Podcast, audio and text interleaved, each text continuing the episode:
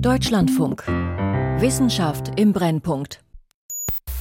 Es geht um umgerechnet mehr als 1,7 Milliarden Euro. Derzeit gäbe es einen Wildwuchs an hunderten digitalen Krypto. Kritiker warnen vor einer Spekulationsblase. Denn der Bitcoin-Kurs schwankt immer wieder stark. Sie berät über einen digitalen Euro. Leite von FTX hatte die Kryptowelt schwer erschüttert und den Kurs mehrerer Digitalwährungen einbrechen lassen. Dass es immer mal wieder Marktübertreibungen gibt und dann auch Kursstürze von 20, 30, 40 Prozent, äh, das muss man aushalten können. Keine Sorge. Um Kryptowährungen soll es hier nur am Rande gehen. Bitcoin, Ethereum, Dogecoin, unzählige gibt es mittlerweile. Sie wurden geschaffen, weil sich tech-affine Visionäre finanzielle Freiheit wünschten.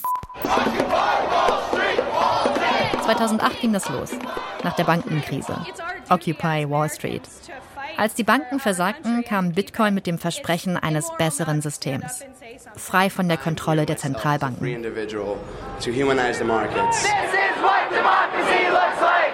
Die Blockchain-Technologie, mit der diese Kryptowährungen funktionieren, die bringt seitdem immer wieder neue Innovationen hervor. Die letzte hat einen riesen Hype produziert. Monatelang waren die Medien voll von NFTs, sogenannten Non-Fungible Token.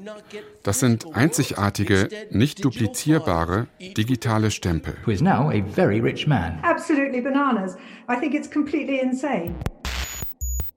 Das war 2021. Und diese erste Tokenisierungswelle, die hat den Kunstmarkt ganz schön aufgemischt.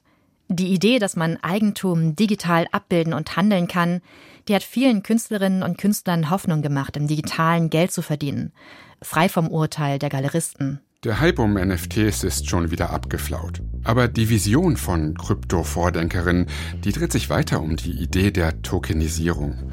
Wenn man Geld tokenisieren kann, wie den Bitcoin, wenn man digitale Cartoons tokenisieren kann, wie die Affenbildreihe des Board Ape Yacht Clubs, kann man dann nicht alles Mögliche digital abbilden?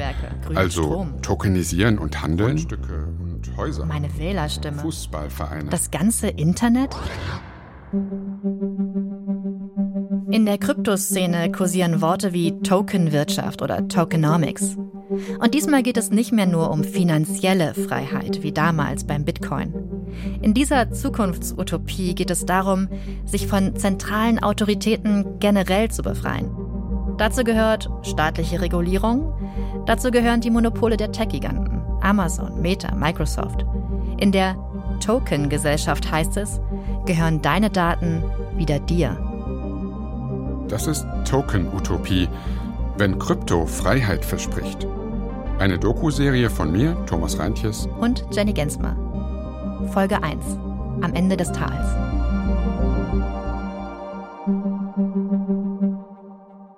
Das Freiheitsversprechen der Tokenisierung, das klingt nach einer skurrilen Tech-Utopie, von der ein paar Kryptofans nicht mehr loskommen. Aber sie inspiriert längst nicht mehr nur die Kryptoszene. Und deswegen hören wir uns um. In den Krypto-Hochburgen in New York, Berlin, Zürich, aber den ersten Augenöffner, den erleben wir woanders. In einem kleinen Dorf in der Steiermark. Das ist der Wasserturm. Da fällt das Wasser hinein und ich, man kann es jetzt nicht aufmachen, aber und, und drinnen steht die, und vielleicht ist es sogar offen, schauen wir mal hinein. Zusammen mit Friedrich Fritz Pichler, der hier Fritz genannt wird, bahnen wir uns eine Schneise durch das hohe Gras auf einem verwachsenen Privatgrundstück. Nebendran fließt ein Bach. Pichler ist ein Stratege. Jemand, der große Visionen hat und einer, der Durchsetzungsvermögen ausstrahlt. Er ist der Bürgermeister von Stanz im Mürztal, trägt dunkle Jeans, ein weißes Hemd und Hosenträger und das grau melierte Haar kurz und gestylt. 1800 Menschen leben hier, ein kleines Nest, weit abgeschlagen am Ende eines Tals. Rundum türmen sich sattgrüne Berge auf. Pichler, denkt Stanz im Mürztal aber größer. Die Stanz, sagt man hier. Er ist der Bürgermeister der Stanz. Der einzige Ort in Österreich, der einen Artikel trage.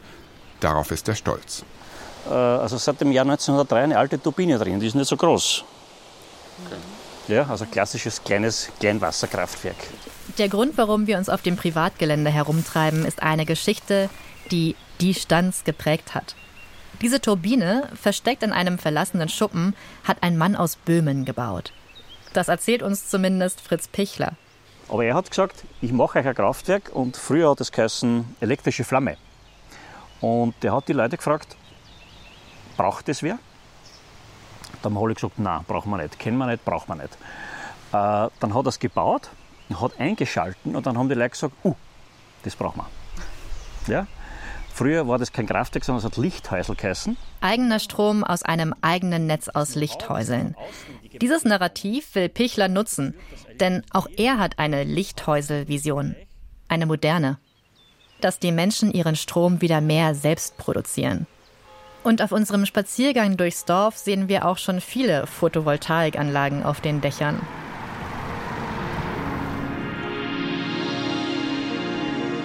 Das Konzept heißt Energiegemeinschaft. Ein Lichthäuselnetz aus Haushalten, die Solarstrom produzieren und Haushalten, die überschüssigen Strom kaufen. Von ihren Nachbarn, nicht vom Energieversorger. Dieser Direktverkauf ist billiger für die Käuferinnen und bringt mehr ein für die Verkäufer, als wenn der klassische Energieversorger involviert ist, erzählt uns Pichler.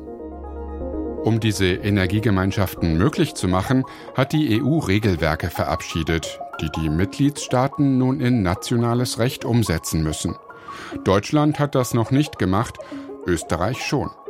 Fritz Pichler will in der Stanz 100% erneuerbare Energie erreichen. Aber zu seiner Vision gehört noch mehr. Wir wollen autonom entscheiden können, wie wir an dieser Energietransformation teilnehmen als Gemeinschaft. Und deswegen ist es für die, für die Überzeugungsarbeit, Leute zu motivieren, dort mitzutun, ist die Geschichte wesentlich. Weil die ein Ziel vor Augen haben, ja, irgendwann gelingt uns das. Wer fährt denn da heute? Heute fährt der. Ja, ja. Grüß euch. Hast du heute Transport geführt? Fritz Pichler hat Erfahrung mit Bewegungen. Bürgermeister von Stanz im Mürztal ist er geworden, weil er eine Stimmung in der Gemeinde wahrgenommen hat. Gegen die Zwangseingemeindung. Denn die Stanz sollte Teil von Kindberg werden. Aber die Leute wollten nicht.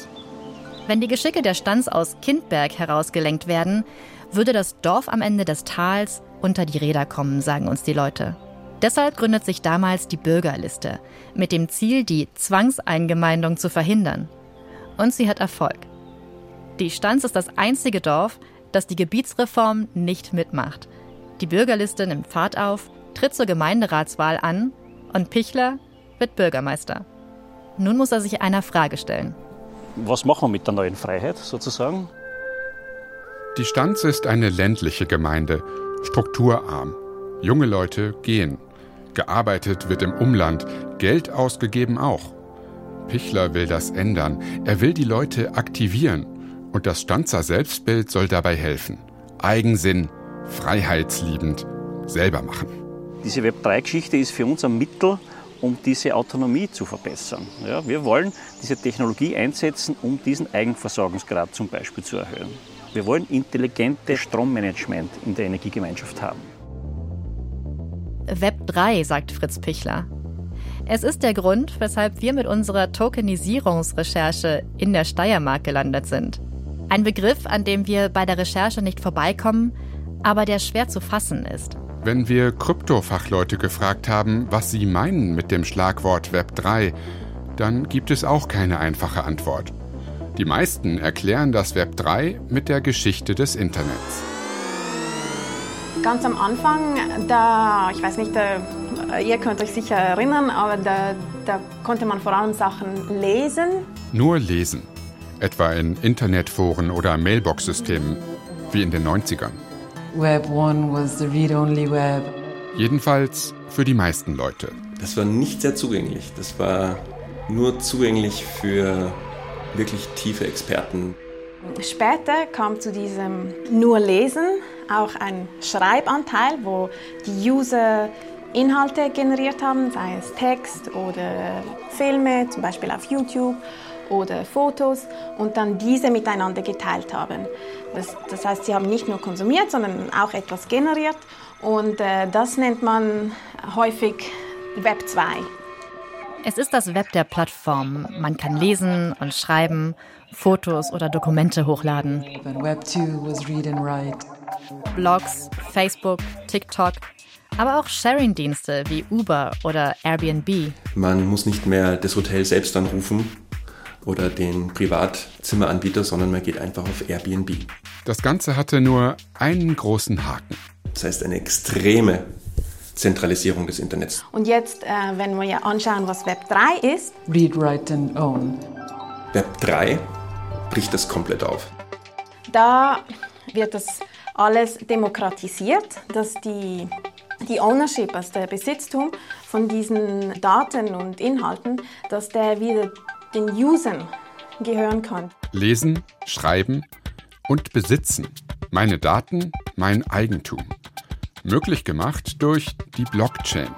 Was das genau ist, dazu kommen wir später noch. Web 3 is the kind of uh, participatory Web 3. future of the internet. Die partizipative Zukunft des Internets?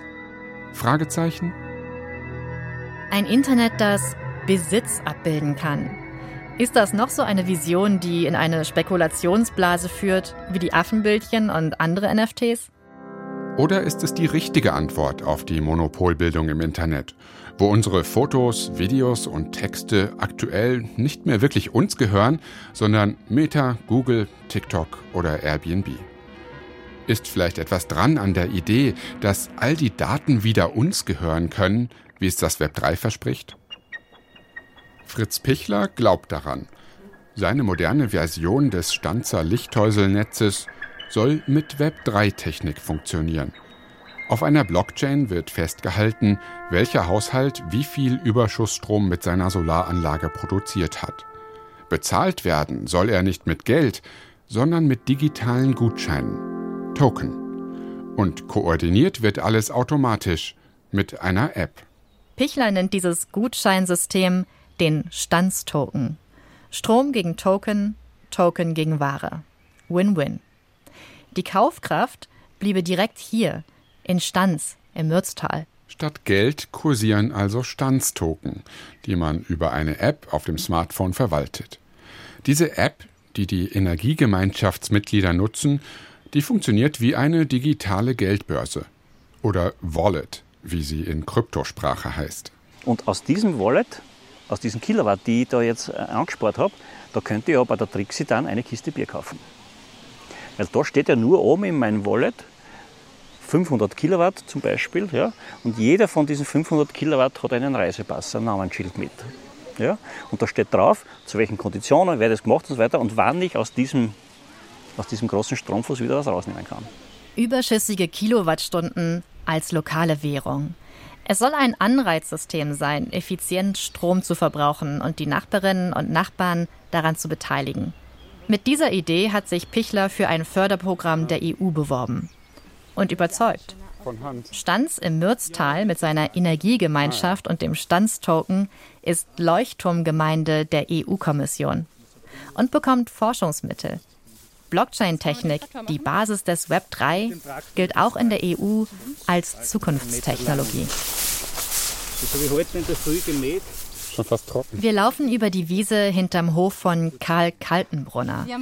Das Heu ist schnell getrocknet in der prallen Sonne. Rund ums Haus liegen Gemüsebeete, Hasen in ihren Käfigen, Obstbäume.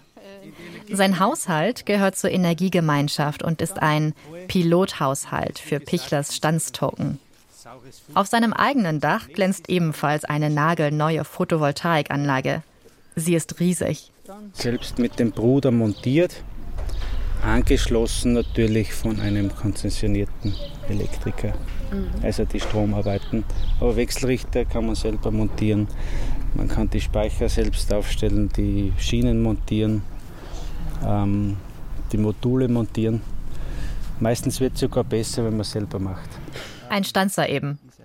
Wir begleiten Karl Kaltenbrunner auf seinem Hof und bekommen langsam eine Ahnung davon, wie weit Bürgermeister Pichler in die Zukunft denkt. Der Standstoken ist noch nicht im Umlauf. Bei Karl Kaltenbrunner im Sicherungskasten kommen erst Stück für Stück die Teile an, die er braucht, um die Kilowattstunden in das künftige Standstokensystem einzuspeisen. Ja, ich bin Teil der Energiegemeinschaft, habe jetzt äh, unsere Anlage quasi zur Verfügung gestellt, ähm, um zu forschen. Wir schauen in Kaltenbrunners Zählerkasten und haben schon unsere Schwierigkeiten, alle Stromzähl- und Strommanagementgeräte auseinanderzuhalten. Eins davon. Das ist der Smart Meter der vom Energieversorger bereitgestellt oder zur Verfügung gestellt wird. Es ist nichts anderes als, als ein Stromzähler. Die alten kennt man ja. Das Gerät, das Kaltenbrunner noch fehlt, ist eine Art Chip, der den Überschussstrom registriert und verwaltet, bevor er der Energiegemeinschaft zur Verfügung steht. Karl Kaltenbrunner würde irgendwann diesen Standstoken in seiner Wallet, also der Geldbörse auf seinem Smartphone sehen können mit Daten, die direkt aus seinem Sicherungskasten kommen. Aber noch zeigt er uns eine andere App auf seinem Handy. Ich sehe gerade, das Elektroauto ist fertig geladen. Äh, jetzt ist ein bisschen Schatten gekommen. Ich glaube, es zieht ein Gewitter heran. Jetzt produziert die Anlage nur 4 kW. Momentan verbrauchen wir 1,6 kW selbst. Das heißt, das ist der Eigenverbrauch. Der Speicher ist zu 100% gefüllt, obwohl ich gerade mein Elektroauto geladen habe.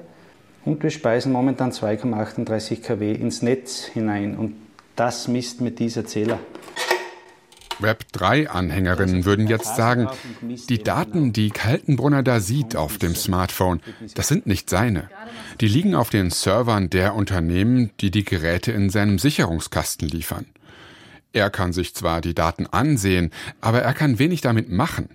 Und er muss glauben, dass das schon richtig sein wird, was die App ihm anzeigt. Natürlich ist es schon wieder irgendwo das, was uns Stanzer scheinbar so taugt. so ein Eigenständigsein, Zusammenhalten, selber was produzieren, im Dorf belassen. Erst dank unserer Technik, sagen die Web3-Leute, bist du mit Solarstrom wirklich unabhängig vom Energieversorger. Und vor allem bleiben im Web 3 deine Solarstromdaten deine. Die sind kryptografisch gegen Manipulation gesichert und du kannst mehr mit ihnen machen, als nur den Überblick zu behalten. Web 3 geht den Schritt über diese zentralistischen Plattformen hinaus in etwas, was wir digitale Ökosysteme nennen. Das ist Kai Siefert, Chief Product Officer von Riddle Code. Es ist das Unternehmen, das die Web3-Technologie für die Stands entwickelt in digitalen Ökosystemen gibt es nicht mehr die Kunden-Lieferanten-Beziehung, sondern da gibt es Mitglieder, partnerschaftliche Beziehungen auf Augenhöhe. Und das Wichtigste da ist eben die Souveränität und die Kontrolle über die eigenen Daten. Damit geht's los. Ja, wie geht es eigentlich los? Also wie werden Solarenergiedaten, die auf den Servern von Energieversorgern und Lieferanten liegen, zum Eigentum der Energiegemeinschaftsmitglieder. Das Prinzip ist immer dasselbe, ganz ähnlich wie im Fall der Stanz. Dort gibt es ein System mit drei Bestandteilen. Nummer 1. Eine Smart Meter Erweiterung. Irgendwo müssen die Solardaten, die den Mitgliedern der Energiegemeinschaften gehören sollen, ja herkommen. Die kommen aus dem Gerät, das in Karl Kaltenbrunners Zählerkasten noch fehlt. Ein Smart Meter kann ihm zwar sagen, wie hoch sein Energieverbrauch am Vortag war, aber Kai Siefert findet das überhaupt nicht smart. Deshalb gibt es diese Erweiterung. Einen kleinen Chip, der die Daten fast in Echtzeit ausliest und tokenisiert. Tokenisieren heißt in diesem Sinne, dass diesem Datensatz ein Mascher mitgegeben wird, ein Fingerabdruck. Und zwar, indem der Datensatz signiert wird mit der Maschinenidentität, die vorher der Maschine mitgegeben wurde die Maschine. Damit ist in diesem Fall das kleine Auslesegerät gemeint, das Kai Siefert den Smart Mietern hinzufügen will. All diese Informationen, wie viel Strom, wann, wo, von wem produziert wurde und wie viel er kostet, dieser Datensatz bekommt jetzt ein Echtheitszertifikat. Nummer zwei: Die App. Alle Mitglieder der Stanzer Energiegemeinschaft, so die Idee, nutzen eine App, die die Daten aus ihrer Smart Meter Erweiterung ausliest und analysiert. Wie ein digitaler Second-Hand-Laden für ungenutzten Strom. Wer keine eigene Solaranlage hat, der kann hier nachschauen, wer gerade überschüssigen Strom gegen Token anbietet. Und jetzt kommen wir nicht mehr an ihr vorbei. Nummer 3. Die Blockchain. Die Blockchain ähnelt einem Kassenbuch in der digitalen Welt. Findet eine Transaktion statt, wie der Kauf eines Stromtoken, dann wird diese Transaktion im Kassenbuch dokumentiert. Neuer Kauf, neuer Eintrag am Ende der Blockchain. Und weil es so viele Einträge gibt, werden die Transaktionen gebündelt und als Block ans Ende der Kette gehängt. Eine Kette von Listeneinträgen, die immer und immer länger wird. Block für Block für Block. Dieses digitale Kassenbuch, das liegt nicht auf den Servern von Google, Facebook oder Amazon, sondern in vielfacher Kopie auf vielen verschiedenen Servern. Alle können es herunterladen und die Listeneinträge zurückverfolgen. Jeder und jede, die jetzt hier gerade zuhören, könnte nachsehen, was auf einer Blockchain gespeichert ist. Die einzelnen Blöcke der Blockchain werden durch kryptografische Verfahren miteinander verkettet. Das ist nicht so leicht vorstellbar. Wichtig ist nur, dass durch diese Verkettung kein Eintrag im Kassenbuch verändert werden kann. Jede Zahlung ist technisch nachweisbar. Und dafür brauche ich jetzt keinen Mittelsmann mehr, der das bezeugt und dann wie so eine Bank eine Liste macht am Ende des Tages, wer hat wem was zu schulden, sondern das ist automatisch schon zu sehen als Transaktion im Netzwerk und jeder kann das sehen. Die Blockchain ist das Fundament, auf dem diese Token-Utopie ruht. Sie soll Institutionen überflüssig machen können. Nicht die Strombörse, sondern die Energiegemeinschaft soll die Datenhoheit haben über ihren selbstproduzierten Strom. Dann können die Menschen selbst entscheiden, was sie damit anstellen. Finanzielle Beteiligung sei ein Anreizsystem für Bürgerinnen und Bürger, die Entwicklung ihrer Stadt zu lenken, sagt Kai Siefert.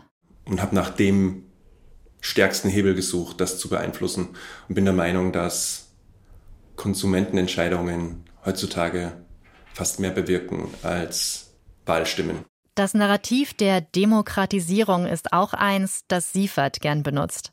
Mehr Macht für Bürgerinnen und Bürger, möglich durch Transparenz und Dezentralität der Blockchain-Technologie. Es braucht eine verteilte Datenstruktur.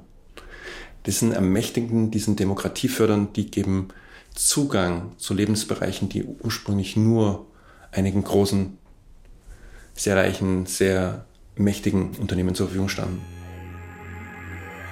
Ob Kilowattstunden oder Affenbildchen, ein Token, der auf der Blockchain gespeichert wird, kann für alles Mögliche stehen. Aber wenn alles Mögliche tokenisiert und mit einer digitalen Geldbörse verbunden werden kann, dient das wirklich der Demokratisierung oder haben wir es mit einem weiteren Finanzprodukt zu tun, das künftig alles Denkbare in ein Investitionsobjekt verwandeln kann? Ist schon warm? Ha? Ja? Da muss ich auch mal reinhupfen. ja. Eine kleine Brücke über den Bach führt zu einer Badeseeanlage. Es ist sehr grün.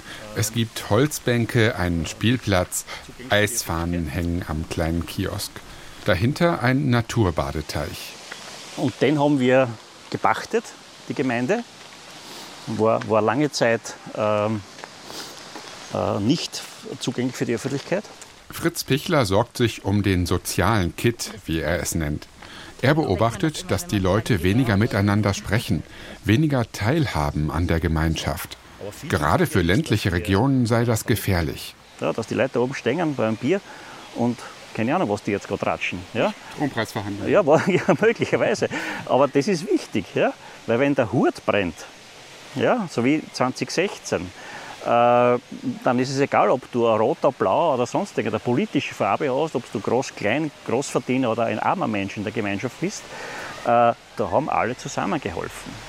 Und dieses Vermögen, das ist, äh, wird unmodern. 2016, das Jahr, in dem der Hut brannte, gab es das letzte große Hochwasser in der Stanz. Damals haben alle mit angepackt. Bisher gibt es viel ehrenamtliches Engagement in der Stanz etwa für das Ruftaxi, ein Elektroauto, das meist von Rentnern und Rentnerinnen gefahren wird und auch uns aus dem Nachbarort abgeholt hat. Die Frage, die sich Pichler jetzt stellt, ist, taugt der Standstoken auch dazu, das Gemeinwesen am Laufen zu halten und zu stärken? Mit dem Standstoken könne man ja mehr machen als nur einkaufen gehen. Wie wäre es, wenn auch das Ehrenamt Teil dieses Ökosystems wird? Die Idee ist, ähm, nehmen wir mal den Fall an, die Gemeinde hat auch eine PV-Anlage. Leute, die jetzt Auto fahren für uns, Ruftaxi. Die machen das derzeit alles für Ruhm und Ehre letztendlich. Und denen könnte man dann mit so einem System, der Gemeinderat könnte sagen, 50 Prozent von diesem Ertrag, nachdem jeder dann so ein Wallet hat, könnte man ihm überweisen. Da könnte man dann sagen, was ist denn das eigentlich wert, dass sich der da einen Tag hineinsetzt im Monat. Hat das überhaupt einen Wert? Und wenn, wie viel ist das? Ist das mehr wert, als wie, äh, keine Ahnung, Altenbetreuung, Freiwillige? Ja, Leuten, Leuten, die älter sind, bei irgendwelchen digitalen Dingen zu helfen. Das ist eine Diskussion, die ist interessant, weil die sagt ja dann, was ist mehr wert, was ist weniger wert in einer Gesellschaft. Also die, das wollen wir versuchen zu, zu, zu befeuern mit, mit, mit, dieser, mit dieser Geschichte. Sie würden dann quasi immer mehr sozialen Handlungen ja. ein Marshall anziehen, also einen, Ja. einen, einen Wert zuweisen. Ja, genau. Es wird heiß am Naturbadesee. Es ist Mittag geworden, die Sonne knallt und die Familie, die eben noch auf den Holzbänken saß, ist mit ihren Picknickdecken in den Schatten umgezogen. Zusammen mit Fritz Pichler holen wir uns eine Apfelschorle und schnappen uns die frei gewordenen Plätze. Für Pichler ist die Web3-Technologie auch ein Mittel, um die Menschen wieder mehr zum Mitmachen zu animieren. Beteiligung, Bottom-up-Approach, Redemokratisierung. All diese Worte fallen. Und wir wollen von ihm wissen, ob er denn wirklich glaubt, dass die Beteiligung und das Miteinander gestärkt wird, wenn jede Form von Engagement ein Preisschild bekommt. Lebt ein Ehrenamt nicht vom Selbstverständnis, aktiver Teil einer Gemeinschaft zu sein? Naja, die Frage ist, man kann natürlich auch mit seinen hohen ideologischen Ansprüchen in Schönheit sterben. Ja? Das ist nämlich die Alternative dazu. Und, und wir sind der Meinung, nein, man muss nicht alles monetarisieren. Es ist ja freiwillig, daran teilzunehmen. Ja? Das ist ein ganz wichtiger Punkt. Es gibt kein, keine Zwangsmitgliedschaft in der Energiegemeinschaft. Aber wir wollen schon Anreiz bieten, darüber nachzudenken. Ja? Und die Frage ist, wenn- wenn, wenn die Monetarisierung äh, sozusagen auf die Gemeinschaft hinausläuft, ist es ja kein schlechtes Momentum, Leute zu motivieren, dort mitzumachen. Für diese Idee hat Fritz Pichler bei einigen Menschen, zumindest bei ihm im Dorf, einen Vertrauensvorschuss. Hallo, guten Tag. Sind Sie Trixie? Ah ja. Keine Pressemitteilung, kein Gespräch über die Stands und ihren Token, ohne die Geschichte von Trixis Dorfladen. Dieser Markt ist ein Kernelement von Pichlers Tokenplan. Kilowattstunden gegen Bier. Trixis Dorfladen ist in einem schicken Neubau, gleich neben dem Gemeindeamt und gehört zum Teil auch der Gemeinde. Vor drei Jahren hat sie ihn eröffnet. Die Bauern rufen mir an, kannst du das oder das brauchen? Und das kommt dann in den Laden rein. Beatrix Brandner hat mit kleinen Veränderungen in ihren Arbeitsabläufen viel Geld gespart, das sie vorher für Strom ausgegeben hat. Die Beleuchtung, die Kühlung, alles kann effizienter genutzt werden. Und dann haben wir Trixie gefragt, ob sie in Zukunft Ware gegen Standstoken tauscht und Token gegen Strom. Ich habe mich mit denen überhaupt nicht befasst. Noch. Nicht? Okay. Nein, gar nicht. Okay. Ich weiß nicht, warum ich da dran komme. Ach so, äh, weil wir haben es so verstanden. Das dass ist eher gemeindemäßig gearbeitet im Hintergrund jetzt. Ja, okay. Mhm. Aber der Rest, was das wirklich, wie oder was, Die Gemeinde hat uns erzählt, man kann, äh, wenn man Photovoltaikanlagen zum Beispiel hat, Strom produziert, bekommt man diesen Standstoken. Und dann könnte man zum Beispiel hier hingehen und damit bezahlen. Ja, aber wie oder was das funktionieren würde, kann ich keinem Menschen erklären, weil ich selber nicht weiß. Wir stolpern ein bisschen durch das Gespräch.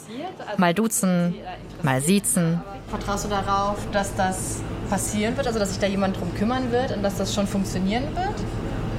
Ich hoffe, sie machen das. Ah ja, okay. Ich habe keine Ahnung, wie, wie das wirklich oder wie weit das, das ist. Weiß ich nicht. Ah, aber warum hoffst du, dass sie das machen?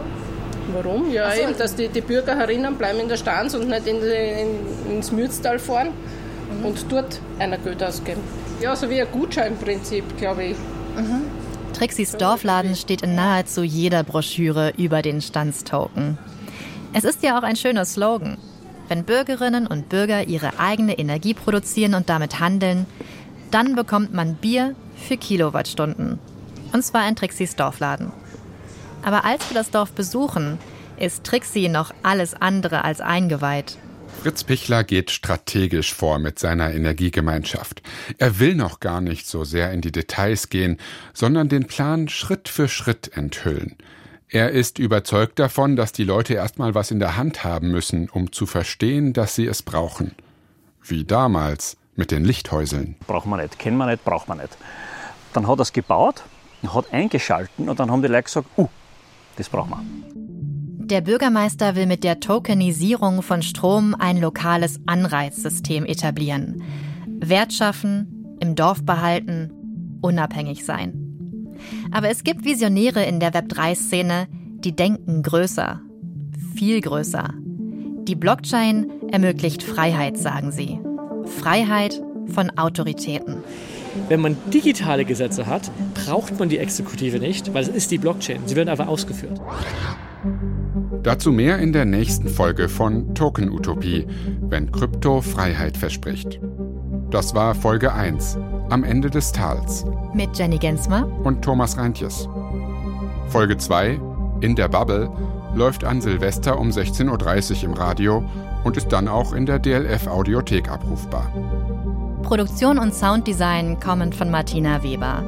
Unsere Redakteurin ist Christiane Knoll. Vielen Dank an die Otto Brenner Stiftung für das Recherchestipendium.